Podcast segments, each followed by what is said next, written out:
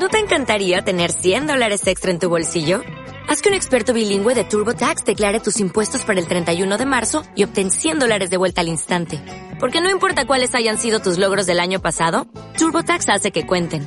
Obtén 100 dólares de vuelta y tus impuestos con 100% de precisión. Solo con Intuit TurboTax.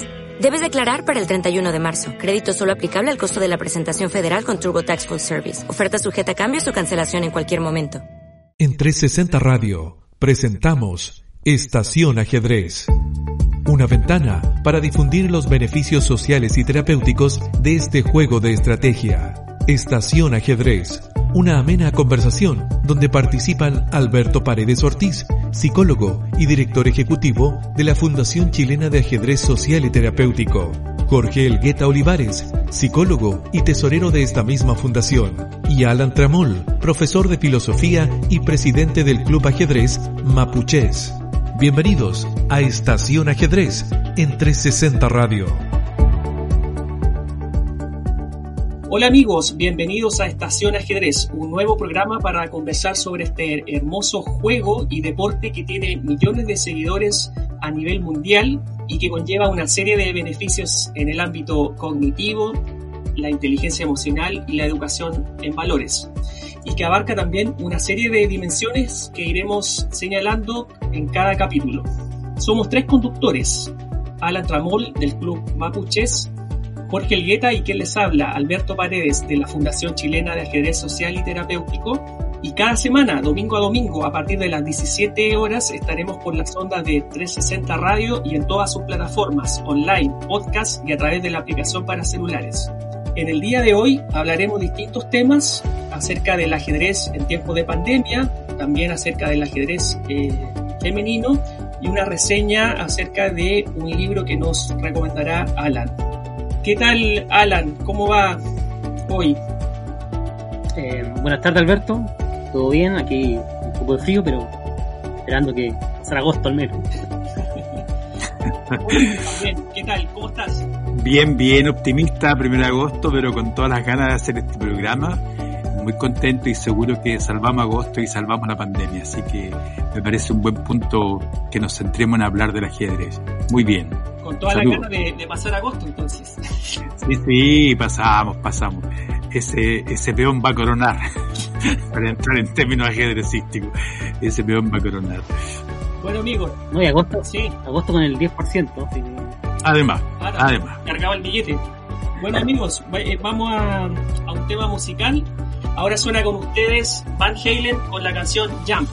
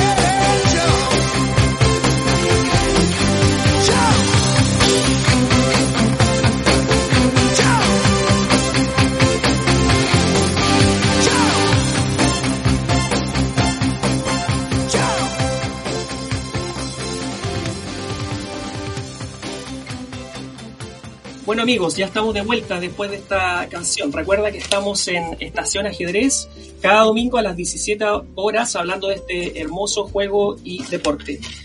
A propósito de esos amigos, eh, bueno, como todos ustedes saben, llevamos alrededor de cuatro meses en nuestro país en eh, confinamiento, específicamente en la ciudad de Santiago.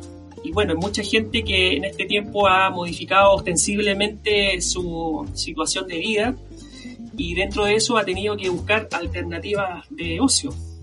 Hay personas que han hecho distintas actividades desde la lectura, idiomas, Netflix, instrumentos musicales, meditación y algunos también han optado por la gimnasia mental. Y en ese sentido, y el, ajedrez cobra una dimensión eh, muy importante. Me imagino que ustedes como importantes exponentes del ajedrez han, han jugado más en línea, ¿cierto? Así, es, así es. Sí, sí. Liches, yo juego en Liches. Mira tú. Para contarle a los amigos, Liches es una plataforma online eh, muy conocida y que tiene la característica que es gratuita y que permite a jugadores de todo el mundo compartir a través de una partida y tiene también la, la característica adicional que permite eh, hacer torneos de diversa índole.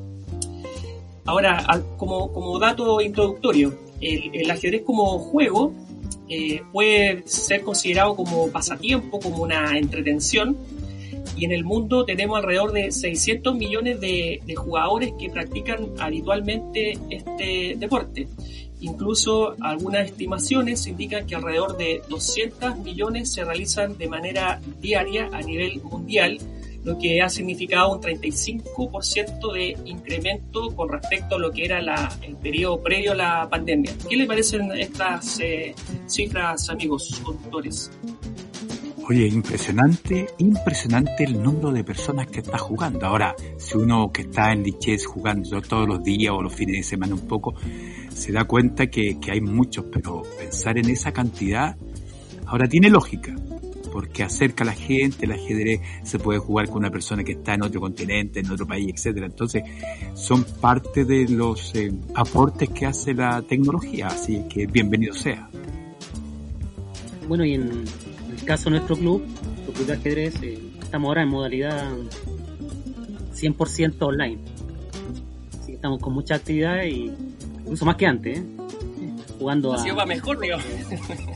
Sí, no, de hecho tenemos la oportunidad de, jugar con equipos argentinos, mexicanos, cosa que en condiciones, digamos, de, ajedrez tradicional, físico, no, se podría.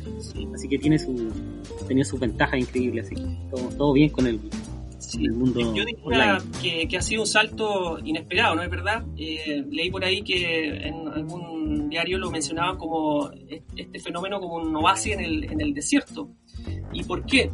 Bueno, principalmente yo creo que tiene que ver con el, con el fácil acceso de, de, poder eh, ingresar a estas plataformas que eh, en su mayoría son gratuitas, ¿cierto? Sin perjuicio de que hayan algunas de pago o versiones más premium. Y que esta ventaja también eh, tiene que ver con que el ajedrez conecta muy bien con la tecnología. Ustedes mencionaban a la plataforma Lichess, pero bueno, también hay otras como Chess24, Chess.com, que ha servido de, impulso para que personas de distintas edades eh, puedan practicar. En el caso tuyo, Jorge, eh, entiendo que desde siempre has practicado ajedrez, pero en este último tiempo te has eh, inmiscuido con, mayor ahínco al, al, juego ciencia en esta modalidad. Sí, mira, sin duda, sin muy buenos resultados, pero, pero he estado jugando en competencia, pero lo he intentado al menos. Son un buen, hay jugadores de muy buen nivel, pero sí he estado practicando más y jugando en torneos. Sí, bueno, también desde nuestra fundación, eh, y que lo mencionamos también en el capítulo anterior, hemos tenido que reconvertir nuestra actividad, nuestra acción hacia el ámbito deportivo, sin, sin buscarlo inicialmente, porque nos enfocamos básicamente a las aplicaciones sociales y terapéuticas del ajedrez, pero esta situación, este problema de, la pandemia en el fondo nos implicó un desafío y, buscar un ajuste para poder eh, redirigir nuestro, nuestra acción hacia el ámbito deportivo, específicamente en estas modalidades online. Y prueba de ello es que hemos eh, competido con bastante éxito, diría yo, en algunos torneos internacionales. De hecho, salimos campeón con un equipo que presentamos eh, en un torneo que se organizó en Argentina a través de los amigos de Defensa de la Paz. Yo creo que, esto para nosotros como Fundación al menos ha sido un, eh, impulso y una eh, inyección, digamos, de energía para poder eh, abarcar esta dimensión tradicional que tiene que ver con el ajedrez eh, deportivo. En el caso de, del Club Mapuches, que representa Alan, también yo he visto por redes sociales que tienen distintos matches y que han podido establecer vínculos a, nivel de distintos países y se vienen próximos desafíos también, ¿cierto? Sí, sí, se viene pronto ya el próximo sábado torneo de equipos contra Patagonia Sur. Eh, los trasandinos ahí vamos a tener un duelo deportivo también. Patagonia Argentina. Patagonia Argentina. Eh, un torneo amistoso, así que, eh, bueno, vamos por redes sociales vamos a estar dando detalles. Va a estar muy entretenido eso. No se lo pierdan. Muy bien. Yo también creo que a nivel de, estas plataformas de ajedrez online, nos encontramos con distintas dimensiones que, pueden dar cuenta de, este fenómeno que ha sido tan inesperado como gratificante para, quienes somos aficionados al, ajedrez. Yo en primer lugar plantearía que a, nivel de los aficionados, que somos la gran mayoría, ha sido como un, despertar o un relanzamiento. Eh, muchas veces hay personas que han tenido eh, un conocimiento muy básico en el colegio y que a lo mejor en, a raíz de esta situación de pandemia ha tenido la, oportunidad de, de poder eh, volver a encontrarse con, con, el ajedrez a nivel de pasatiempo, netamente, y que poco a poco le va agarrando el gustito y, ha podido participar incluso de, torneos online como, como hay mucha proliferación en la actualidad. También podríamos mencionar que a nivel de, los colegios, eh, en la escuela, en distintos lugares, eh, se ha utilizado esta modalidad para realizar eh, torneos amistosos con distintos establecimientos a nivel local, provincial, regional, etcétera, pero también incluso a nivel internacional. Eso ha dado pie para que el nivel deportivo de, muchos alumnos ha ido mejorando y también va de la mano con la participación de algunos a nivel de, de clubes, como en el caso de Mapuches. Eh, ¿ustedes creen que, esto sea eh, un fenómeno permanente en el tiempo, que, el ajedrez online eh, llegó para quedarse? ¿O bien, más bien responde a una situación coyuntural producto del coronavirus?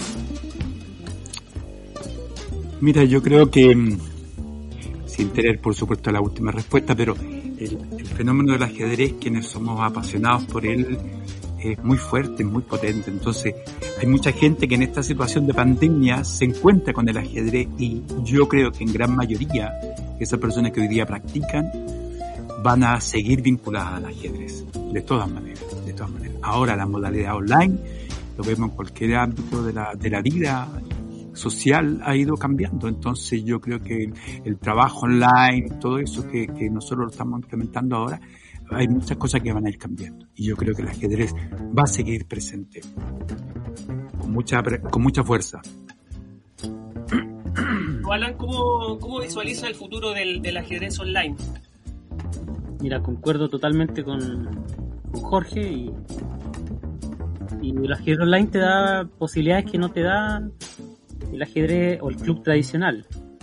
¿ya? Porque tiene esa ventaja de romper fronteras como te decía, te mencionaba antes, a mí me encanta jugar ajedrez presencial en un tablero físico, pero también, eh, también es una ventaja poder eh, romper fronteras y jugar con, en, una liga, en una liga europea, con mexicanos, con los hermanos de Argentina.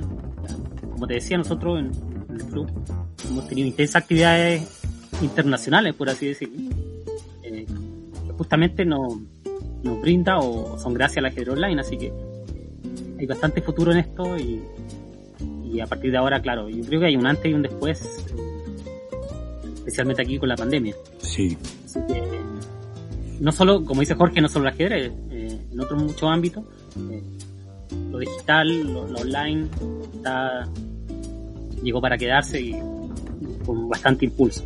Sin duda. Y a nivel del ajedrez eh, competitivo, de, elite. también ha ocurrido un fenómeno bastante interesante. De hecho, si hacemos memoria, eh, durante el previo a que quedara, digamos, ya el, tema del, coronavirus en su dimensión actual, se estaba desarrollando el torneo de candidatos, que es la modalidad donde se define al retador del eh, campeón mundial, ¿cierto? Y de hecho ocurrió la circunstancia bastante peculiar de que ese torneo se, que se estaba realizando de manera presencial en Rusia, si no me equivoco, eh, se tuvo que suspender, puesto que eh, coincidió con, con, la suspensión de los vuelos internacionales y todo lo que eso acarreaba, y eh, quedó, digamos, suspendido hasta nuevo aviso. Y posterior a eso hubo una serie de, iniciativas hasta el día de hoy de torneos de, elite de ajedrez que se mudaron o migraron a la figura o a la modalidad online. Y en ese sentido hemos observado una gran cantidad de, torneos patrocinados por el mismísimo campeón del mundo, Magnus Carlsen, en relación a esta modalidad de ajedrez online, con bolsas de premio en dinero bastante importantes, lo cual da cuenta de que los jugadores a nivel profesional también se han ido adaptando a estas nuevas eh, modalidades.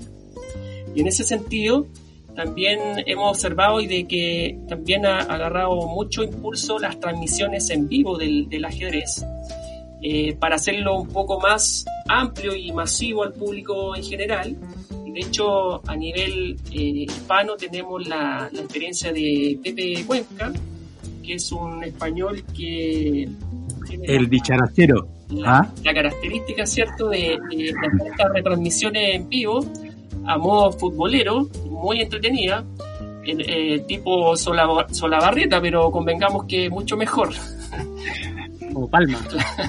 no, y, además hay que decir que, que es un es muy buen jugador él. Sí, gran maestro. Eh, Pepe Cuenca es muy buen jugador. Incluso le ganó, al, le ganó al mismísimo Carlsen por tiempo, eso sí, pero le ganó en una partida.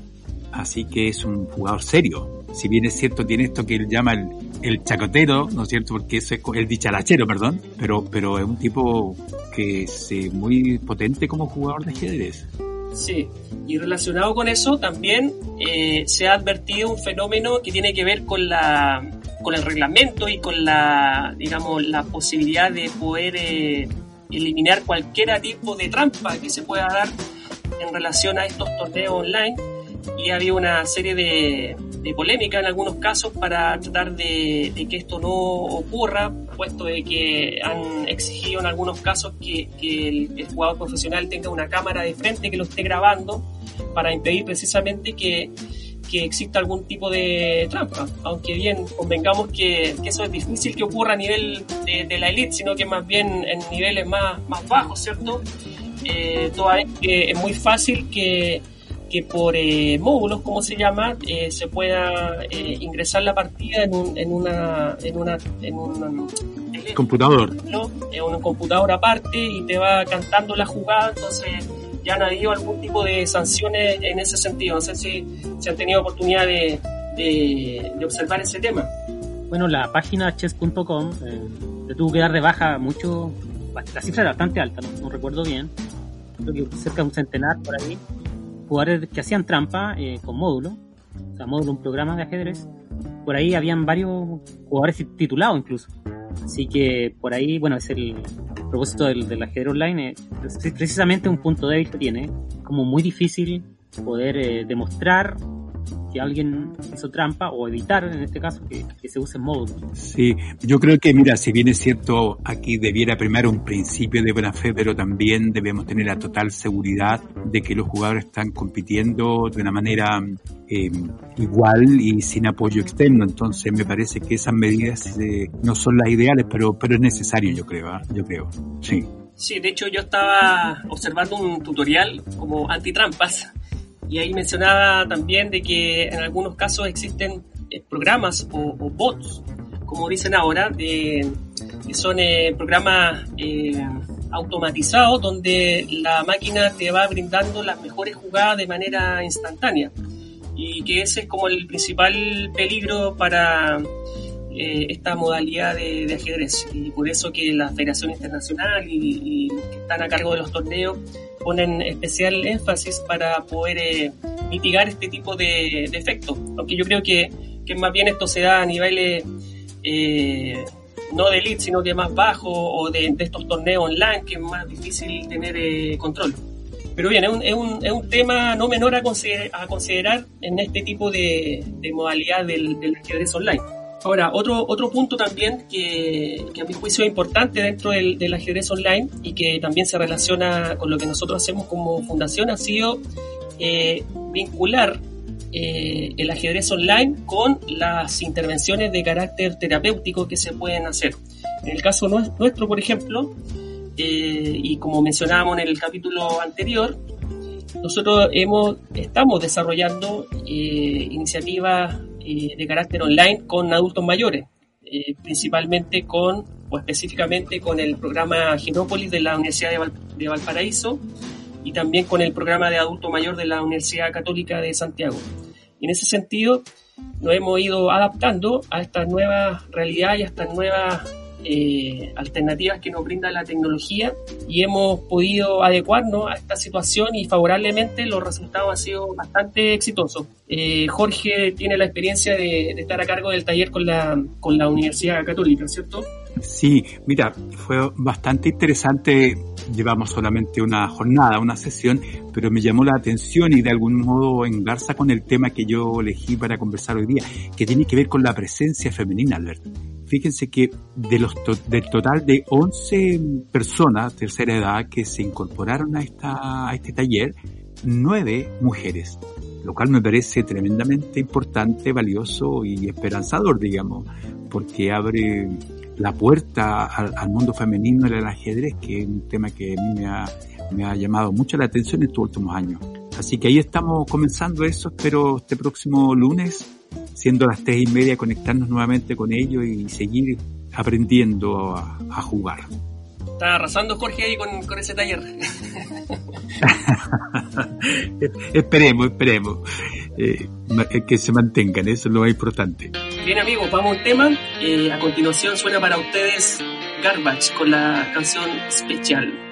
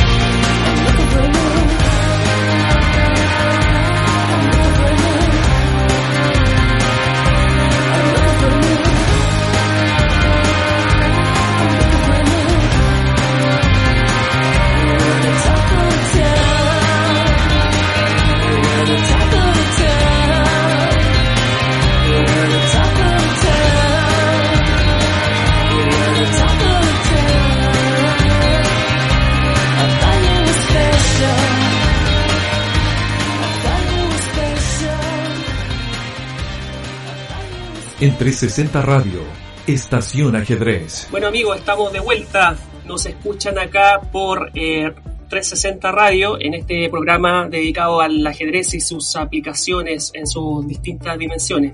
¿Sabían ustedes que el, que el ajedrez junto con el bridge es el único deporte de la mente reconocido por el Comité Olímpico Internacional y que bueno, se puede jugar eh, de manera online y también eh, competir. El ajedrez tiene alrededor de 600 millones de, jugadores activos en el mundo y, y ha avalado como deporte eh, por más de 150 países. También es importante mencionar que la, FIDE, que es la Federación Internacional de, Ajedrez, es miembro del Comité Olímpico Internacional desde el año 1999 y que a pesar de eso todavía no ha logrado ser incluido en los Juegos Olímpicos.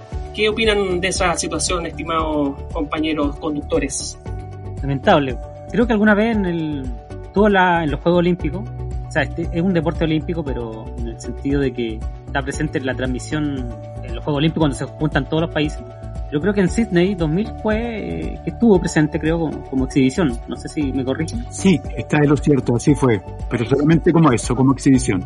Sí, ahí precisamente uno dentro de la, de la exhibición eh, estuvo un match entre Anand y Chirov bueno, para los que conocen el mundo del ajedrez, Anand fue un ex campeón del mundo y Chirov es un lituano español que, también es muy conocido a nivel internacional.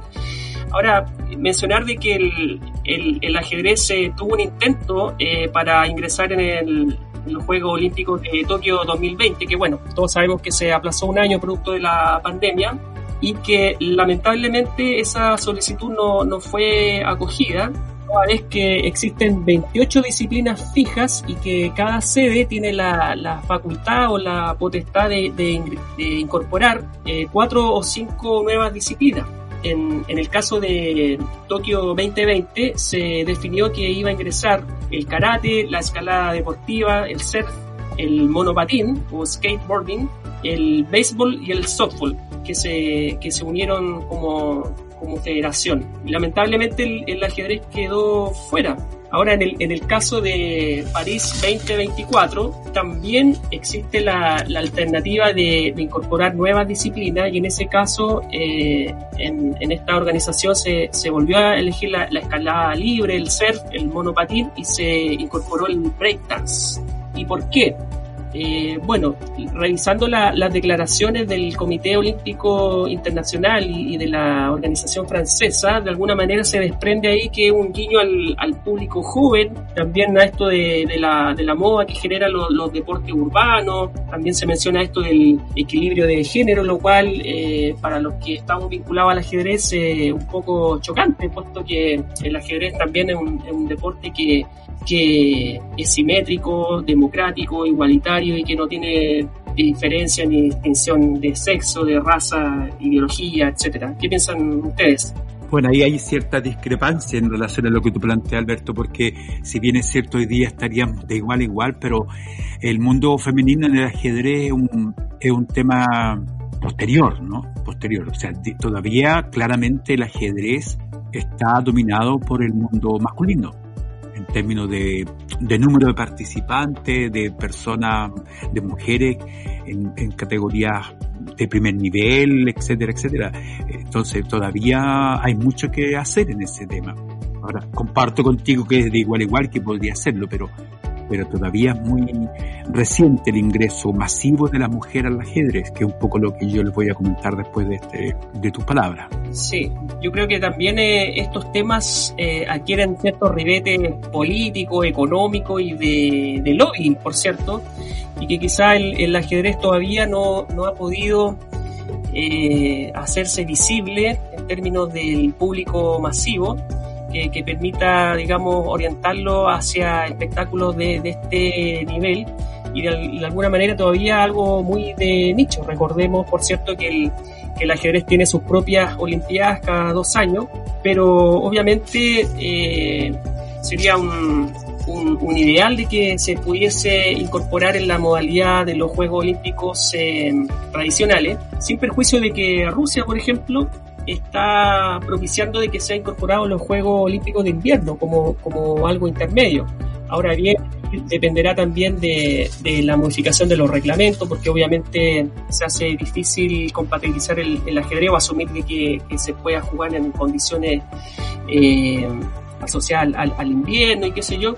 Entonces es un tema que está abierto y que y que todavía no, no, sabemos cómo va a, a, decantar.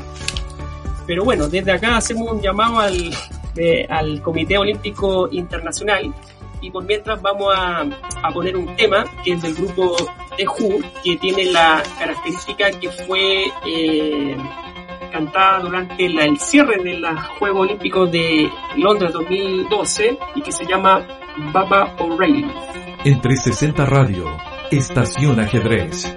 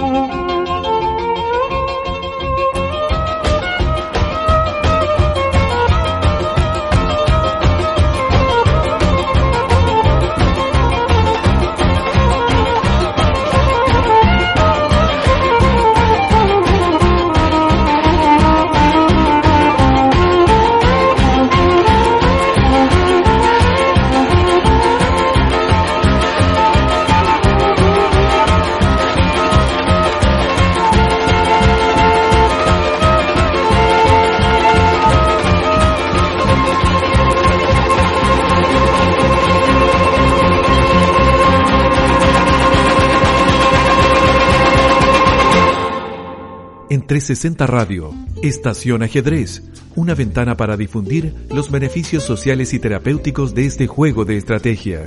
Mira, una, una de las cosas que a mí me ha llamado más la atención en estos últimos tiempos, eh, en relación al juego ciencia, eh, ha sido el crecimiento bastante acelerado de la, de la incorporación de la mujer a la práctica de ajedrez, ya sea en el alto rendimiento o bien como un espacio de emparcimiento y también en el ámbito del ajedrez social y terapéutico que en definitiva es un poco o en gran medida lo que nosotros estamos haciendo como, como fundación. Ahora, creo yo que esto hace justicia con el mundo femenino que por siglos ha estado postergada y relegada a un segundo plano en tantas dimensiones por esta cultura machista que todavía sigue ejerciendo su dominio. Hay un tema ahí político, si ustedes quieren. Entonces, esto, esto viene desde siempre. Todavía hay gente que sostiene que los hombres juegan mejor al ajedrez porque son más inteligentes que las mujeres, todavía en el siglo XXI. Y se hacen algunas afirmaciones muy radicales ¿eh? que estarían sustentando esta afirmación. Por ejemplo, se habla del tamaño del cerebro, de los niveles de la testosterona de los hombres y las mujeres y del instinto materno. y a la base de todo este este predicamento machista, me gustaría después preguntarle a Alberto qué opina en su condición de psicólogo. La premisa sería que por el hecho de ser mujeres ya estarían condenadas a perder frente al hombre. No sé si Alberto quisiera decir algo al respecto. Sí, evidentemente es un tema complejo porque va asociado a, muchas condiciones de mundo que en definitiva tienen que ver con una con factores culturales y de crianza principalmente a mi juicio. Ahora, no, obstante a eso, yo creo que también hay, hay temas eh, de neurociencia que están a la base y por supuesto eh, a esta altura ya nadie discute que los cerebros del, del, hombre y de la mujer son exactamente iguales o no hay diferencia en términos de rendimiento cognitivo entre hombres y mujeres pero también hay algunos elementos que, que indican algún tipo de diferencia a nivel eh, hormonal que pueden también influir en, en esta perspectiva. Sin perjuicio de eso, yo creo que eh, es muy cierto lo que tú dices, que la mujer afortunadamente ha tenido una irrupción bastante potente eh, dentro del ajedrez. Prueba de ello también es que hicimos recientemente un, un seminario, un webinar por internet acerca de la incorporación de la, de la mujer en el ámbito femenino y que resultó bastante eh, importante con la participación de muchas expositoras de distintos países.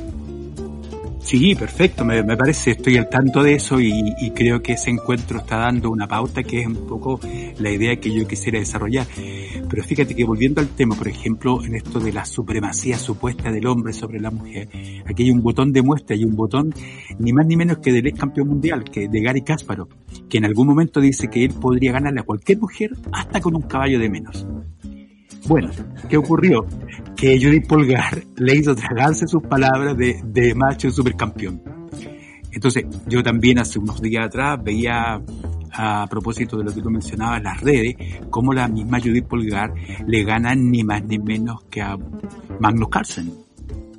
En, un, en un torneo en ping-pong, digamos, en, este juego relámpago, y, y, le gana simplemente, pero de una, de una muy buena manera. Entonces, el punto es que sigue el problema en pie, porque la última lista de ranking internacional, por ejemplo, corrobora que no hay ninguna mujer entre los 50 mejores jugadores del mundo. Pero, ¿cuál es el tema entonces? Y el tema tiene que ver con lo que tú señalabas, Alberto. Aquí ya no hay ningún sustento biológico que diga que el hombre es superior a la mujer. Entonces, creo que la pregunta, o mejor dicho, la respuesta a esta interrogante, hay que buscarlas en, en una sociedad en la que estamos viviendo actualmente y que tiene el predominio del hombre y que eso incorpora también al ajedrez. Es decir, es un tema cultural.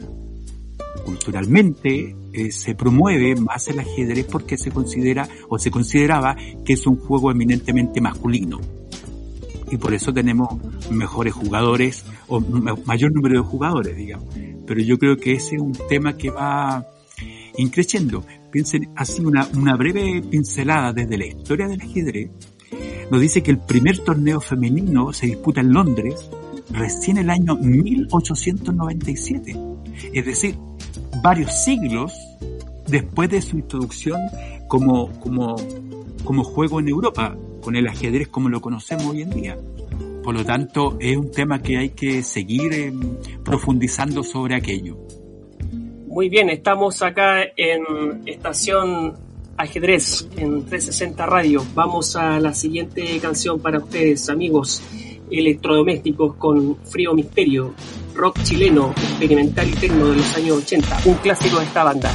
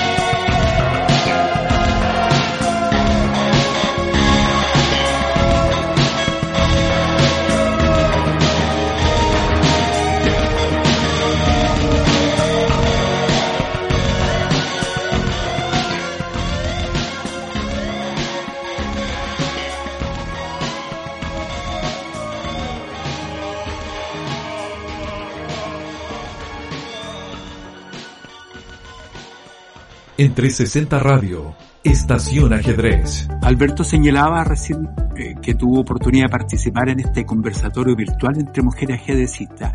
Yo también estuve, habían algunos hombres, pero se trataba mayoritariamente de, mujeres de distintos países de América Latina. Lo importante es que ellas estaban narrando, compartiendo experiencias del empleo del ajedrez como herramienta educativa y terapéutica. Y para mi gusto eso abre un camino eh, inmenso en relación al uso del, del ajedrez como herramienta educativa de las que recuerdo estaba Milagros Carmona, Miriam Monreal, Carolina Santos, incluso había una chilena que yo, la verdad, confieso, no la conocía mucho, que es una chilena jugada prima, creo que ella es un cantante, artista plástica y también ajedrecista.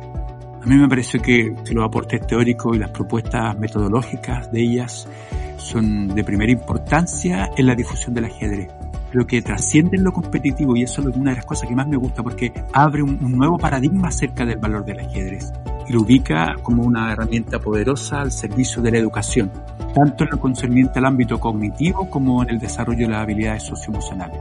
Sin duda, Jorge. De hecho, eh, comentarle a los amigos que nos escuchan que eh, quedamos con gusto a poco con ese conversatorio porque, de hecho, quedaron muchas eh, expositora en el tintero y nos, encantaría ver la posibilidad de, poder eh, hacer un segundo encuentro y eh, eh, nosotros intentamos darle un, abanico súper amplio de con, distintas dimensiones en los cuales la, mujer se ha desarrollado en el ajedrez desde la perspectiva educativa, como tú mencionabas, lo, artístico, en el caso de Juga Di Prima, lo deportivo también, con la participación de la argentina Paola Elisa Mayolo, y la verdad es que eh, creemos que es una muy buena herramienta el poder eh, difundir este tipo de aplicaciones que realizan las distintas eh, mujeres a través del mundo y, que podamos observar, digamos, los distintos desarrollos que ellos realizan y que sea un ejemplo para que muchas otras niñas y mujeres se puedan sumar a este hermoso deporte.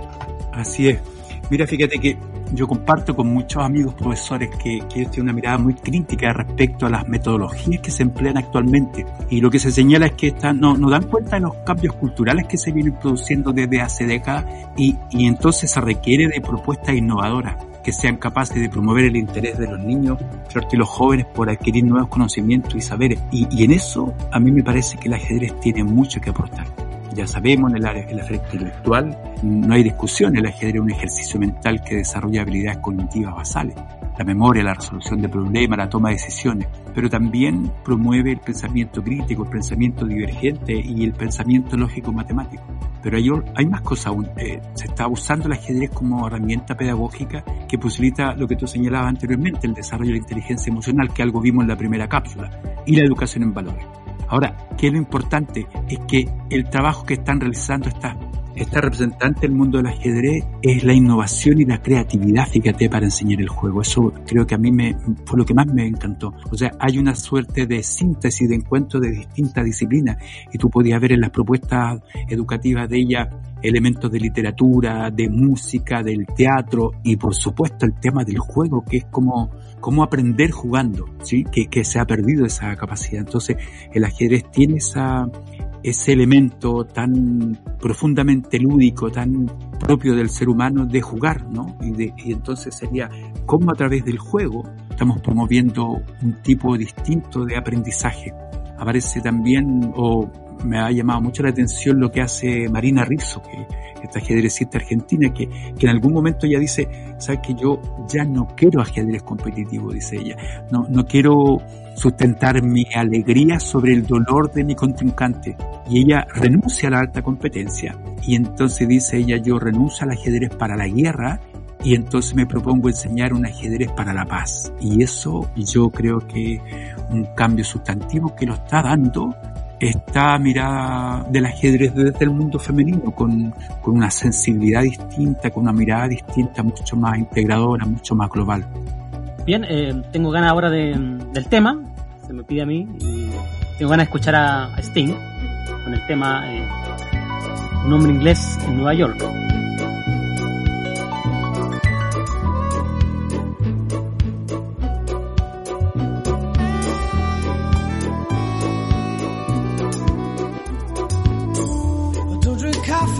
Take tea, my dear.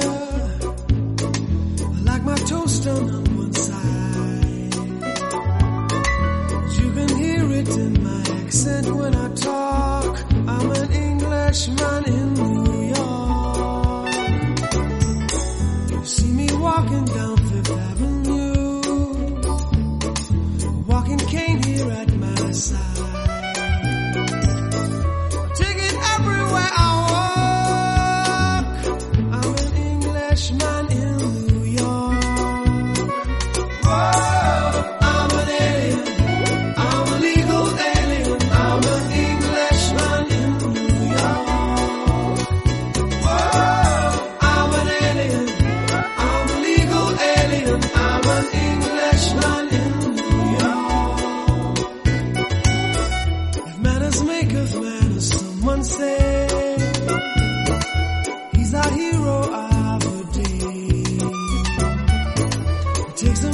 suffer ignorance and smile.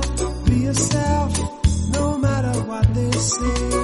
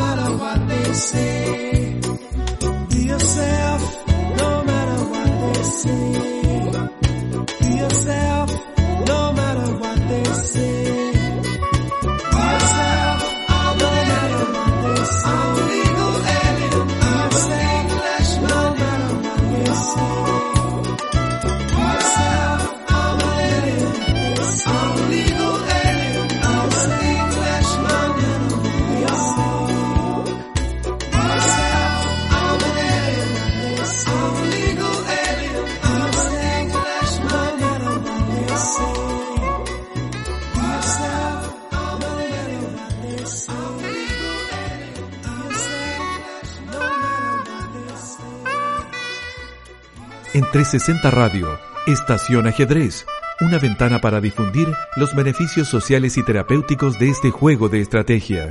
Amigos, estamos de vuelta acá en Estación Ajedrez por 360 Radio y a continuación nuestro amigo Alan nos va a hacer una recomendación literaria. Así es, amigos. Hoy les traigo un libro eh, con la temática de, de ajedrez, pero no, no es un libro de estudio de ajedrez, sino una novela. Un autor eh, bastante, mm, bastante conocido dentro del mundo de la literatura. Eh, no sé si le ha tocado leer a usted a Stefan Zweig. Creo que Jorge es un, asiduo lector. Sí, mira, yo le di algunas biografías del él es un tipo muy reconocido en la literatura, una tremenda figura literaria. Así es que me parece tremendamente importante que él haya incursionado en esto del ajedrez que yo mayormente no lo conocía. Novela de ajedrez fue una. se publicó póstumamente, eh, un año después de que se suicidara el autor. Recordemos que venía huyendo del, régimen nazi y, después de, de pasar por varios países, terminó en Brasil y bueno, lamentablemente ahí murió con su esposa. Eh, se suicidaron ingiriendo algún tipo de veneno, creo que era cianuro. Novela de ajedrez es como, como- es una novela póstuma del autor y la novela trata precisamente de un match de ajedrez, un match eh, ficticio, donde se enfrenta el campeón mundial, el campeón mundial ficticio de la novela, y se enfrenta a un, a un, a un misterioso personaje que, en la novela se llama el Doctor B. Es un genio, el Doctor B es un genio para el ajedrez, pero eh, el misterio de la novela tiene que ver cómo, de dónde eh, sale este jugador con, con, con esta habilidad increíble, cómo se atreve él a, a retar al, al- al campeón mundial. ¿ya? Y aquí viene algo muy interesante de la novela porque eh, más que de ajedrez, la novela es una especie de denuncia, eh, de denuncia al, al- a las formas de tortura que tenía la Gestapo. Recuerden que la Gestapo era el servicio de inteligencia nazi, si- si, no, si no me equivoco. Sí, claro. Y bueno, es en realidad es el tema de la novela. Y aquí les voy a contar un poco eh, cómo se conecta el ajedrez con, este tema tan complejo. Bueno, les comento que resulta que, el Doctor B eh, era un personaje en la novela de, de origen judío y él eh, es tomado prisionero por, los nazis y, es sometido a una especie de tortura psicológica a diferencia de las torturas físicas que de los campos de concentración, esta era una, tortura psicológica donde al tipo se lo se lo encerraba en un cuarto y se le sometía a un silencio pero eh, torturador.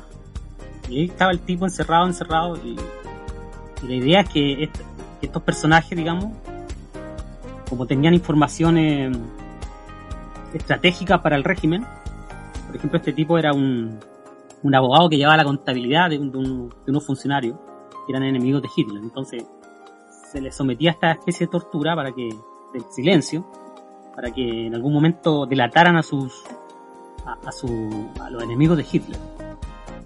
Eh, bueno, en, la novela, el tipo ya cuando ya está a punto de cantar, por así decirlo, eh, se encuentra o se hace de un libro de ajedrez. Y imagínense ustedes en en un silencio absoluto, en, en un encarcelamiento, y lo único que tiene es como para evadir la tortura mental es un libro de ajedrez. Y, y bueno, el, el libro de ajedrez eh, técnicamente son 150 partidas de, de los campeones de esa época, que era A, eh, Capablanca, Alekhine, Lazier. Entonces imagínense que el tipo se la aprende todas de memoria. Claro, él replicaba seguramente las jugadas que había visto y entonces hacía exactamente lo mismo. Ah, Claro, imagínense que estaba encerrado y no había otra cosa que hacer. Y bueno, el tipo se va haciendo un genio, se aprende el libro pero de memoria, memoria de memoria. Y es la única manera que tiene de, de- de sobrevivir a esta tortura mental de lo que tenía de los nazis. Eh, de, de alguna manera el tipo eh, se hace un genio y da un paso más aún, da un paso más. Porque comienza a jugar contra sí mismo. Comienza a jugar él en un estado ya delirante jugar ajedrez contra uno mismo es como casi absurdo, pero imagínense que el tipo estaba en una situación extraordinaria. Entonces, bueno, ahí eh, el, autor eh, escribe un, hace una descripción muy interesante de lo que es este estado delirante, de una especie de división de la conciencia. Bueno, pasar los años y tiene la oportunidad de enfrentar al campeón mundial en este barco, ¿ya? Yo no, no voy a contar la- el final, pero la novela se trata de eso, ¿ya? De un duelo de personalidades por un lado el campeón mundial por un lado un tipo que, su genialidad del ajedrez viene de la locura, viene de la tortura. Claro. Fíjate que de alguna manera también se podría hablar ahí de, de una experiencia de aprendizaje del ajedrez como una herramienta tremendamente terapéutica, ¿no? O sea, era el ajedrez le impide le impide caer en la locura, creo yo, la angustia enorme de estar detenida ahí, y entonces pone su todo su ser al, en aprender el, el juego. Me parece que también podría mencionarse eso. Interesantísimo. Sí, sí, lo dice, bueno, lo acentúa muy bien eh, Stefan Zweig, que se aferra al ajedrez como, como única terapia, por así decirlo, Sí, sí, para, para recobrar su, su, salud mental, por así decir. Sí, Pero bueno, mira, la novela es muy recomendable, eh, se la recomiendo, la pueden encontrar en su librería, la pueden descargar y vamos a leerlo, pero con total seguridad. la, van a pasar muy bien y se lee muy rápido, así que eh, esa es la recomendación que tengo para del libro al menos para esta semana. Gracias, Alan. Y también yo creo que es muy interesante la, la reseña que tú nos entregas, puesto que se vincula también con la biografía de, de este autor, que recordemos que es un austriaco judío, doctor en filosofía, y que una de, sus grandes pasiones fue viajar, y por eso eh, recorrió distintos lugares del mundo, se estableció en, en Francia, luego estuvo en Inglaterra, donde obtuvo la ciudadanía, ¿cierto? y posteriormente viajó por distintos lugares, Estados Unidos, Sudamérica, estuvo en Argentina, Uruguay y recaló finalmente en Brasil, donde fallece de manera bastante lamentable producto de un suicidio que junto con su señora que se explica más bien por el temor a- al avance del nazismo por el mundo. Entonces, de alguna manera podríamos hacer algún tipo de, de ligazón entre esa novela y su historia de vida que estaba marcada evidentemente por, por la historia del, del nazismo. Así es, eh, Alberto. Bueno, Alberto, ¿qué tal un tema musical? Así es amigos, eh, vamos a ir a un tema, eh, nos vamos a despedir también, le pasa volando el tiempo, ¿cierto? Se nos acabó el tiempo de hoy. Eh, recuerden que nos pueden escuchar en, en los podcasts, Estación Ajedrez de 360 Radio en Spotify y vamos todos los domingos a las 17 horas. Antes de despedirse amigos, ¿algún comentario? No, nada, me parecieron temas tremendamente importantes, pero que también sean del gusto de nuestros auditores y a seguir en este, en este espacio que creo nos brinda una tremenda posibilidad de difundir el ajedrez y sus múltiples usos. Así que me pareció un bonito programa. Muchas gracias por, por haberme invitado. Muy bien amigos, nos vamos con ACDC, Highway to Hell, con Arto Punch para despedirnos y nos vemos el próximo domingo a las 17 horas. Que tengan una muy buena semana.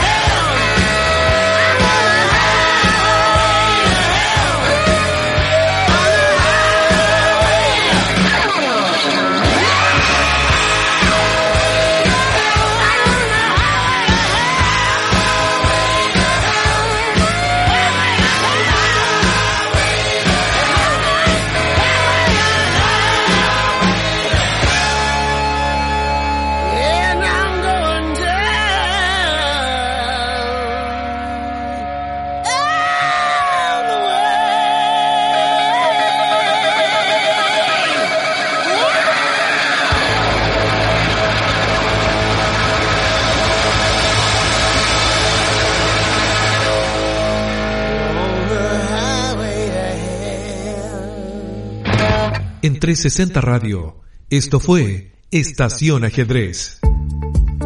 Una ventana para difundir los beneficios sociales y terapéuticos de este juego de estrategia. Estación Ajedrez.